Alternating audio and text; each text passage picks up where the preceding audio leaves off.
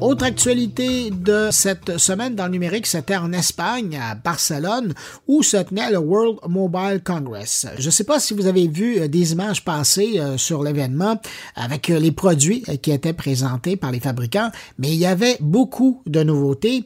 Et pour nous faire un retour sur l'événement, on va aller rejoindre chez lui à Paris Jérôme Colombin, animateur du podcast Monde Numérique. Bonjour Jérôme. Salut Bruno. Hey, Jérôme, euh, la question valise là, ouverte. Est-ce que mm. c'était bon, cette édition du euh, World Mobile Congress?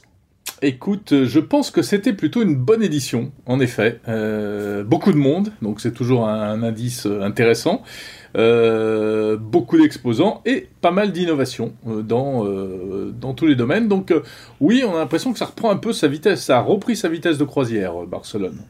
Oui, parce que j'ai regardé ce que tu as fait, euh, ce que les gens de Tech ont fait. Quand même fascinant, quand on voit, on a l'impression de, voir apparaître une nouvelle génération de téléphones. Bon, on ne sait pas si ça va débouler dans le commerce, là, mais euh, euh, c'est assez bluffant de voir l'écran du téléphone qui se rallonge. Euh, puis pas seulement en présentation. Il y avait des journalistes qui l'avaient dans les mains, puis ça fonctionnait, là. Ouais, ouais, ah bah ça, c'était le, la vedette. Euh, vraiment le produit euh, waouh, on va dire. Il faut toujours un produit comme ça qui sorte un peu de l'ordinaire, qui, euh, qui, qui, qui, mette un peu de rêve, même si c'est un produit qui ne va pas sortir, en tout cas pas tout de suite. Ah mais oui, ce téléphone qui est fait par Lenovo, en fait, en réalité par Motorola, mais Motorola s'est associé, on sait, à Lenovo. Euh, et donc le concept, c'est d'avoir un petit euh, mobile qui tient facilement dans une poche, et puis on appuie sur un bouton et on voit l'écran qui s'agrandit dans le sens vertical. Donc euh, on a plus de surface d'affichage. c'est très élégant, il y a un côté vraiment, vraiment classe, mhm. encore plus classe que les appareils qui se déplient finalement. Et, puis, ce qui est amusant, c'est quand l'écran est replié, eh bien, en fait, il, il, repasse par derrière. C'est-à-dire que la partie qu'on n'utilise pas passe par derrière et elle peut servir d'écran de contrôle si on fait, euh, si on prend quelqu'un en photo, par exemple, il va se voir dans cette petite partie d'écran supplémentaire. Bon, voilà, c'était un produit un peu gadget, mais sympa. Ben, euh, justement, parlons-en. Tu viens de mentionner les, euh, ce que j'appelle en bon français les flip phones, les, téléphones pliables. Ah non, on dit pas ça comme ça. Hein. Merci de me reprendre. C'est bon. Mais, non, donc, c'est ça. Vous parlez pas bien le français, vous respectez pas le français au Québec, j'ai l'impression. mais Jérôme, donc c'est ça. Alors, ces téléphones pliables, j'ai l'impression que vous avez nous, on dit pliant, cher ami. on a eu plein de débats en interne, nous, euh, à Tech Co, etc. Entre pliant, pliable. Moi, je suis dans, la, dans le camp des pliants. C'est-à-dire que c'est l'écran qui est pliable, il a la faculté de, de, pouvoir se plier, mais la fonction qui consiste à l'ouvrir, à le fermer, ben, c'est comme un fauteuil de plage. Il est pliant, en fait. Voilà, fin de la parenthèse linguistique. Alors que moi, je te dirais une chaise pliante, mais bon, c'est autre chose. C'est le tissu qui est pliable, enfin n'importe quoi, mais. Euh, mais si je te ramène donc au téléphone lui-même, aux appareils. non, mais c'est important quand même. C'est la différence entre la nature et la fonction. La nature, c'est qu'il est pliable. La fonction, c'est qu'il est pliant. Allez, vas-y, j'écoute ta question. Mais donc, non, mais c'est à toi d'y aller. Donc, vous en avez vu beaucoup? Oui, il y en avait beaucoup c'est pas encore la norme, c'est-à-dire que euh, il y en a en général un par constructeur. Mais il n'y a pas encore bah, de gamme, par exemple. Mais, mais voilà, c'est ça. Et le phénomène, c'est que jusqu'à présent, c'était euh, les grandes marques qui se sont lancées là-dedans en premier, hein, euh, Huawei, Samsung. et puis aujourd'hui, ce sont ce qu'on pourrait appeler les marques B, en fait, les, les, ceux qui arrivent derrière, qui sont moins prestigieuses, qui ont les épaules moins larges pour tenter ce genre d'expérience mhm. industrielle, mais ils s'y mettent. Donc Oppo, euh, Xiaomi. Euh, alors Xiaomi, euh, ils ont un très joli produit, mais qui va pas sortir en Europe, et je pense qu'il sortira pas non plus en Amérique. Il, est réservé au marché asiatique. mais bon, voilà, les, les, les, Chinois, les constructeurs chinois très présents cette année à, mhm. à Barcelone, qui ne sont pas des, des constructeurs de premier plan, s'y mettent également, donc ça montre qu'il y a quand même une tendance. Dans les belles images que tu as partagées de Barcelone, il y avait euh, cette euh, super euh, double paire de lunettes, une qui était les tiennes et l'autre qui était de la VR, je crois. Ça aussi, c'est très présent, la VR. Ah oui, oui, oui. Là, c'était très présent. Il y avait énormément de prototypes. Parce que c'est encore. Alors, celui que j'ai notamment montré dans une vidéo, c'est un modèle de TCL qui est intéressant parce que il va très loin en termes de réalité augmentée. Donc en fait, il y a un système de, prisme dans le verre, hein, c'est le, le, verre lui-même, euh, qui va refléter euh, des images qui sont projetées euh, depuis les côtés, donc dans les branches, et ça nous donne un, eh bien des, informations. Alors, ce sont souvent des informations textuelles pour euh, suivre un itinéraire, euh, voilà, en GPS, pour avoir de la traduction euh, simultanée. Et on a ça devant les yeux, tout en pouvant tout en continuant à regarder le monde réel. Donc on est sur de la réalité voilà, augmentée, mixte, on l'appelle un peu comme on veut. c'est pas mal. Les lunettes sont encore un peu grosses. Elles sont un peu lourdes. Enfin, elles ne sont pas très lourdes d'ailleurs, mais elles sont un peu, un peu massives. Mais il y a quand même un énorme progrès en termes de miniaturisation qui a été fait. Ça, il faut, faut vraiment le dire. Hein. Ah oui, parce qu'on le regarde et ça ressemble presque à une paire de lunettes normales.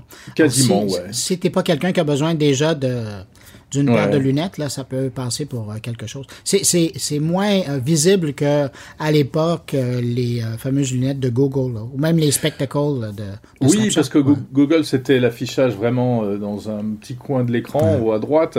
Là, on a le truc en plein milieu du champ de vision. Et en plus, ce sont des informations en couleur. Il y a plusieurs couleurs, alors que l'année dernière à Barcelone, j'avais vu un prototype comme ça de la marque Oppo, qui était pas mal, mais c'était de l'affichage monochrome un peu comme euh, aux grandes heures de la micro-informatique, il, y a 30 ou 40 ans. quoi. Qu'est-ce que tu retiens de cette édition euh, du euh, World Mobile Congress?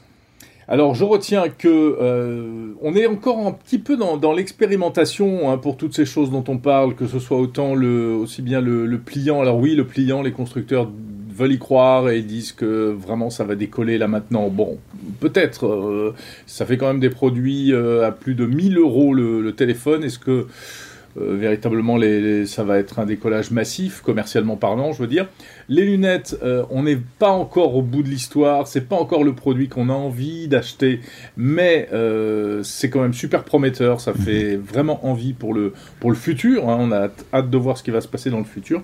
Et puis il y a plein de choses dont on parle moins, euh, qui sont très intéressantes aussi, mais qui sont plus industrielles, plus euh, euh, business. C'est tout ce qui a trait au réseau. les opérateurs, en ce moment, sont en train de vivre une, transformation en profondeur de leur réseau télécom. Il y a ce qu'on appelle notamment la virtualisation des réseaux. Mhm. ça, c'est un, un, phénomène très très important. Et bon, évidemment, c'est pas visible par le grand public et ça ne c'est moins perceptible et c'est un peu plus technique, euh, mais ça change beaucoup de choses dans euh, finalement l'organisation des, télécoms, euh, je pense, au, niveau mondial. Jérôme, je présume j'espère ne pas me tromper, que ton édition de samedi, ça va être une édition spéciale. Tu vas parler de quoi exactement? Tout à fait, ça va être une édition spéciale. Je vais revenir là-dessus. Alors, justement, je vais essayer de. Bah, je vais m'intéresser aux constructeurs chinois pour essayer de savoir un petit peu quelles sont leurs stratégies. Donc, j'ai fait une longue interview d'un représentant de la marque Xiaomi qui a de grandes, grandes ambitions. Hein. Ils veulent devenir. Ils sont déjà numéro 3 mondial et ils veulent encore monter. Ils veulent tailler des croupières à, Samsung notamment. Et puis, justement, je vais essayer d'aller un petit peu au-delà euh, de cette partie visible et, et facilement accessible. Euh, je m'intéresse, je m'intéressais d'une part à cette question des réseaux, avec euh, des annonces qui ont été faites euh, concernant les, API réseau. Alors ça fait un peu technique mmh. comme ça, mais c'est super intéressant. Ça va permettre aux développeurs de, de bénéficier de toutes les avancées de la 5G. Et puis, euh, il y a aussi une thématique qui est forte, c'est la réparabilité, la durabilité et la, la fiabilité des smartphones. Et, il y a des choses intéressantes qui se passent en France en ce moment avec des entreprises qui sont en train de se monter, de créer quasiment une filière pour euh, tester et remettre dans le circuit des smartphones qui ont déjà une vie et voilà des smartphones reconditionnés, etc. Mais pour que tout cela se fasse avec euh, un label de qualité et tout et tout. Donc il y a vraiment un truc intéressant à raconter autour de ça. Alors ça, ça sera à entendre dans ton édition de samedi. Tout à fait, ce sera samedi dans le monde numérique. Juste avant de te laisser, euh, petite question, euh, parce que ça m'est venu en, t'écoutant. chaque édition de ce type d'événement-là un buzzword? Est-ce que l'AI, est-ce que ChatGPT était sur les lèvres de, de beaucoup de monde? Non, moi j'ai pas senti ça. C'était pas euh, c'est dans l'esprit de, tout le monde mais c'est trop récent en fait pour euh, que ça enfin le, phénomène l'AI est ancienne mais les, les AI est ancienne mais euh, c'est trop récent. Pour moi le buzzword c'était c'était un autre truc c'était premiumisation. C'est pas beau hein, comme mot ça veut dire faire tu, des. Tu nous habitues d'habitude à, des choses plus belles. Bah oui, mais c'est pas moi qui l'ai inventé. c'est pas moi qui l'ai inventé. C'est le fait de proposer des produits premium. que c'est le fait surtout que des marques qu'on n'attend pas forcément sur le créneau des produits un peu haut de gamme, mhm. eh bien, essaye de s'y mettre. Euh, pour plusieurs, pour différentes raisons, et notamment, alors par exemple, Xiaomi dont je parlais, euh, effectivement, euh, on sait qu'Apple vend des produits très chers et ils arrivent à en vendre beaucoup. Samsung euh, s'est mis à faire la même chose, à vendre des mhm. produits de plus en plus chers et ils en vendent de plus en plus. Et ben les autres derrière se disent bah et on va faire pareil, hein, on va monter en gamme. Donc c'est des smartphones qui sont hyper spéqués, enfin qui ont vraiment des bonnes caractéristiques techniques. ils passent des partenariats pour la photo, etc., etc. Et ils veulent les vendre plus cher. Xiaomi, constructeur chinois pas très connu, va proposer un smartphone à 1300 euros en France. Euh, c'est quand même beaucoup. C'est aussi pour compenser les baisses de vente de mobiles. Parce qu'on vend moins de téléphones, donc les constructeurs veulent les vendre plus cher. Logique. Animateur de Monde Numérique, Jérôme Colombin, merci d'avoir pris du temps pour euh, me parler de ton euh, Mobile World Congress ou du World Mobile Congress. Je sais jamais comment on dit. Le WMC. Mobile World Congress. Ben merci, puis euh, bon retour chez vous et on t'écoute samedi. Merci beaucoup Bruno, avec grand plaisir. Ciao.